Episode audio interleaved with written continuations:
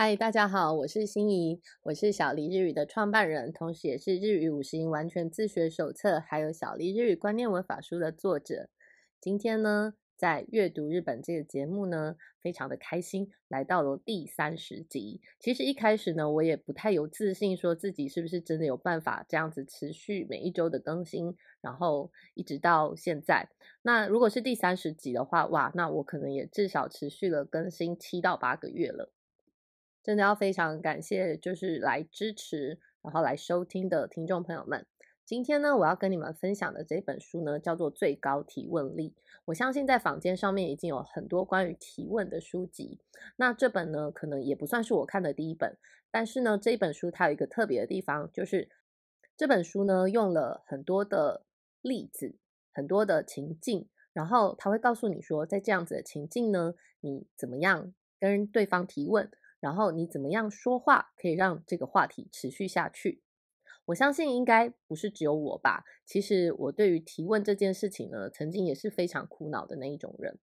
我其实不算是一个很内向的人，可是如果要叫我在一个很正式的场合，比方说是演讲或者是一堂课堂上面，叫我举手提问啊，其实我也是非常的苦恼。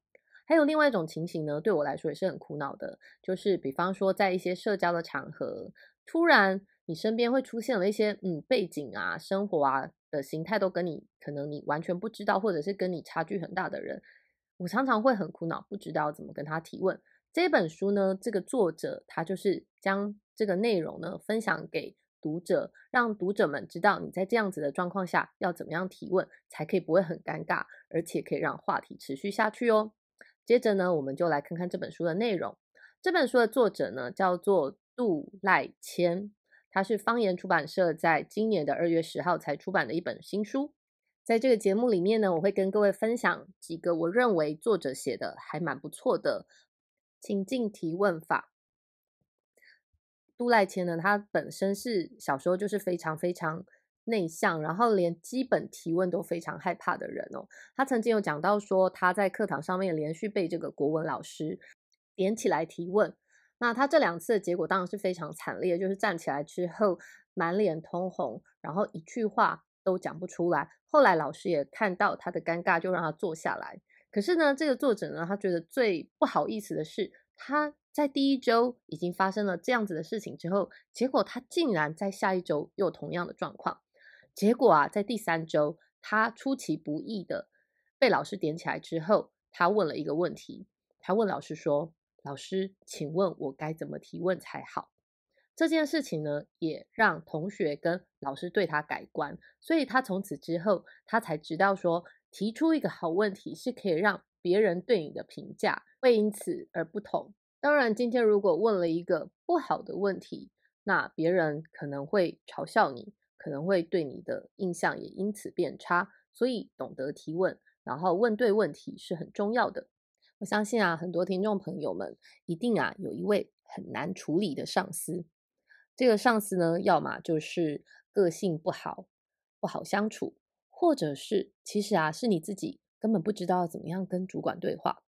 这个作者呢，他就提到他曾经有一位非常难处理的上司。他觉得呢，这位上司呢都偏袒那些会拍他马屁的人，可是作者偏偏就是不懂得怎么拍马屁，因此啊，就一直不得这个上司的心。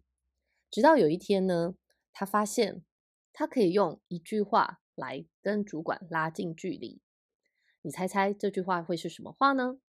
他跟主管说：“部长，听说您很喜欢雪茄。”您抽雪茄已经有几年了呢？可不可以跟我分享一下关于雪茄的事情？因为啊，我有一个客户呢，他很喜欢雪茄。听众朋友们可能听到这边觉得这也还好啊，不过就是跟部长搭话。不过呢，你们有没有留意到他讲的是我有一个客户很喜欢雪茄？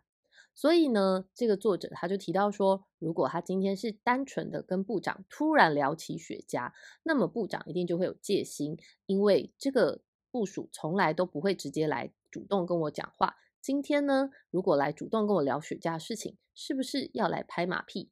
因此呢，他用了工作的原因来接近这个部长，是不是对于这个部长来说呢，他就比较容易放下戒心呢？我觉得这是一个很好的例子。还有，我相信每个人呢都经历过，不论是入学面试啊，或者是企业的面试，在面试的时候，往往呢这个面试官会在最后提问说：“你有没有什么问题？”不知道各位是不是会问的那一种呢？其实啊，像小黎日语呢，也有帮学生辅导这种企业的面试或者是入学的面试。像这样子最后一个题目的话，我一定会告诉他们说，不论怎么样，你都一定要提问。因为呢，如果你不提问的话呢，企业或者是学校会觉得，诶，其实你对这件事情的重视度也没有那么高，所以无论如何都要提出问题来问哦。但是呢，提出什么样的问题呢？这个作者啊有讲到，他说，如果你提的是一个，比方说像贵公司的产品呢，主要是什么部分呢？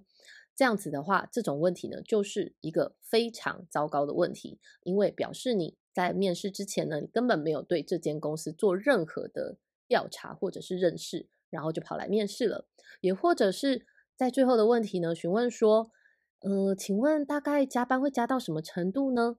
作者认为像这样子也是一个不好的提问的问题，因为啊，对方可能会想说，你都还没有进来，就开始在害怕加班了吗？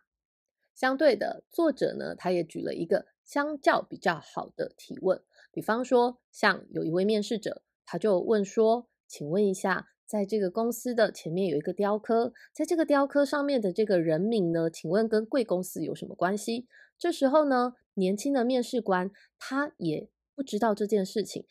因此呢，这个年轻的面试官就说：“哇，你观察的好仔细呀，我待会也来仔细瞧瞧。”这时候呢，年长的面试官呢就开始回答说：“这个雕像里面的这个人名跟公司的关系。”于是呢，这个人就被录取了。因此呢，这就是一个好的提问的方式。再来呢，我相信啊，有很多的朋友呢，可能对跟年长的人。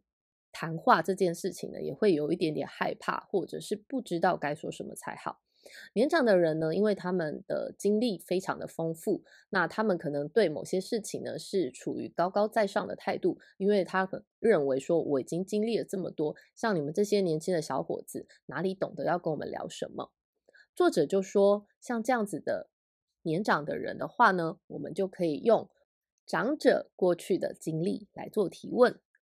通常呢，年长的人呢会很喜欢听到你对他以前的经历，或者是有过的丰功伟业感到兴趣，通常都会很乐于分享。这时候呢，最重要的是不要自顾自的一直提问，而是要专注的听这个长者他们说了什么内容之后，再进一步的针对他所说的内容再做下一个提问，会是一个比较好的提问法。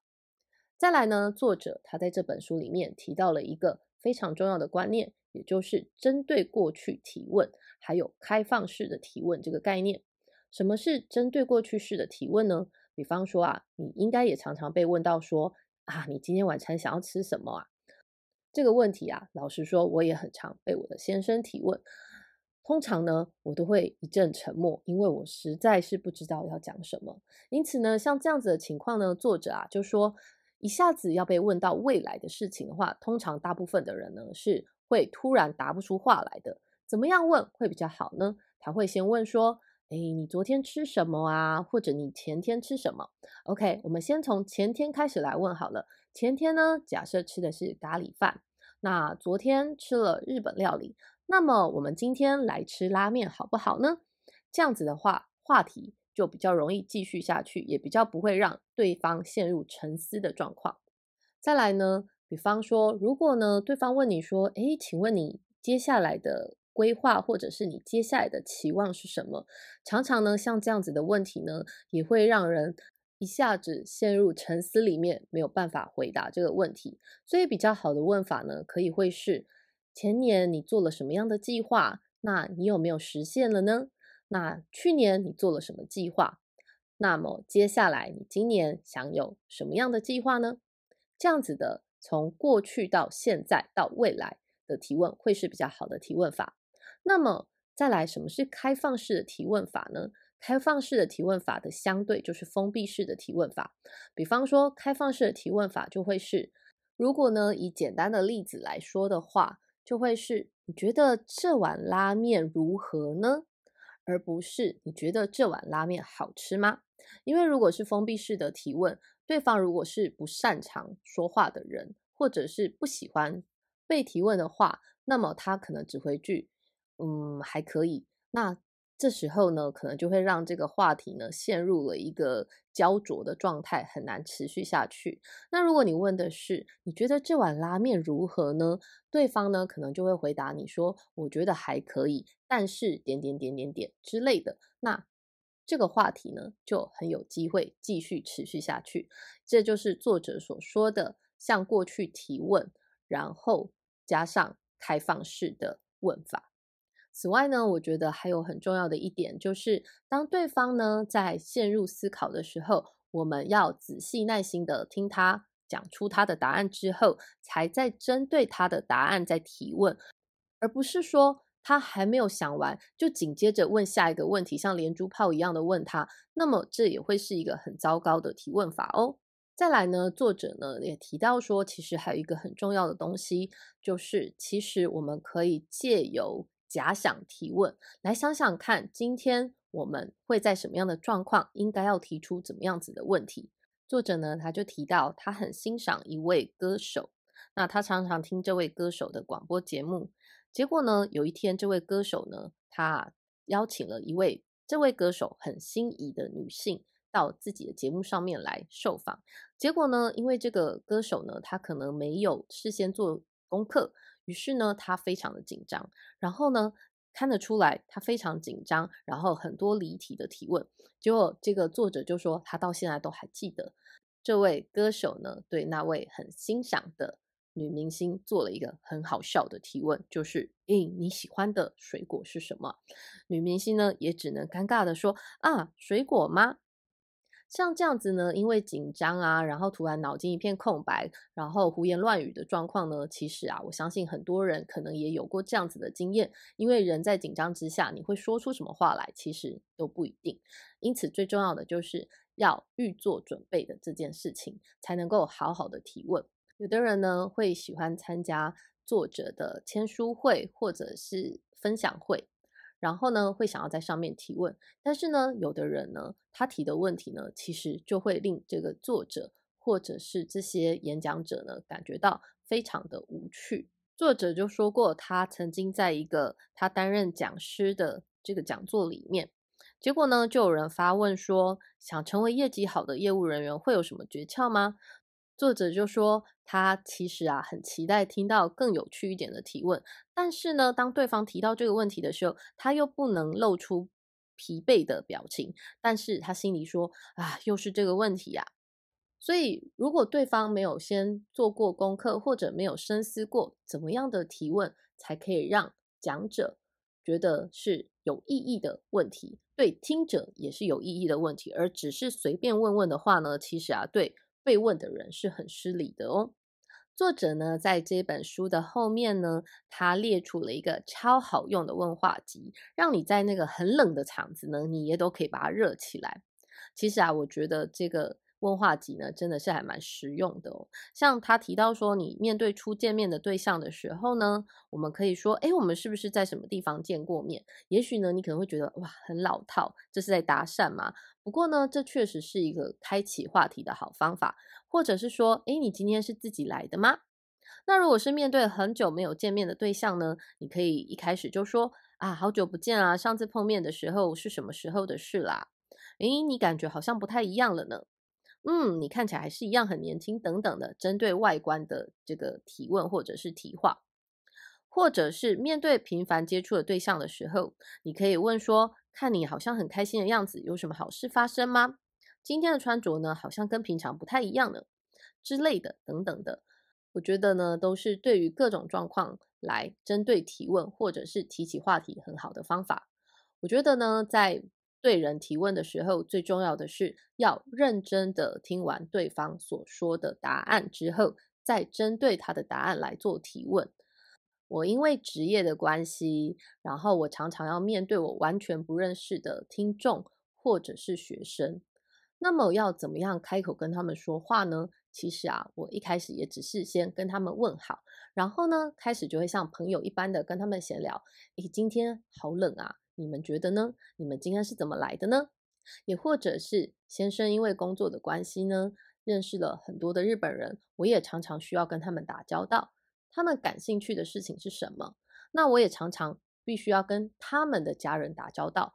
那么，如果同样是女性的话，比方说聊日剧啊，聊美妆品啊，就绝对是对方可能会比较感兴趣的话题。也或者是聊小孩子，这个是我常常跟不认识的人开启话题的方法。熟的人呢，你可以借由你们可能会有的共同话题，然后来做提问。但是呢，很重要的就是我们要认真的听完对方所讲的答案之后，再继续针对他所讲的答案再继续做提问。如此一来呢，话题就可以持续下去而不间断哦。作者呢，在这本书里面，他针对了，比方说像是有心仪的对象啊，难得约到啊，你要怎么样说话才不会搞砸好印象呢？或者是不熟的聚会难得出席，你很内向的话，你要怎么样跟人家闲话家常？或者是你被点名突然要发言的时候，你却不知道要怎么样开口提问？只想躲开众人视线，这些的场合的时候，你该怎么办？作者呢，在这本书呢，他使用了各种的情境来解答。所以我希望呢，听众朋友们，如果你是属于比较内向，然后不知道要怎么提问，不知道怎么样跟人家延续这个话题的话，我觉得这本书呢是值得一看的一本书。那最重要是它的内容并不会很厚重。然后所提到的每一个情境呢，都是我们日常生活中随时可能会遇到的状况，因此可以说是非常实用的一本书。我会把这本书的购买的连接资讯呢放在这个资讯栏里面，有兴趣的朋友们再去点选连接来购买哦。我是心怡，很感谢你们的收听。那请听众朋友们记得追踪还有订阅阅读日本这个频道。下一次呢，我要分享的这本书呢，叫做《在面包店卖饭团》，也就是一个卖破千万本书的王牌编辑所写的这本书呢，告诉我们怎么样发现问题，然后怎么样解决问题，然后怎么样有新点子。我已经开始看这本书了，我觉得是非常值得阅读的一本书。那有兴趣的朋友们，请记得追踪这个节目，下一集我们就要分享这本书《在面包店卖饭团》喽。我们下次见。拜拜。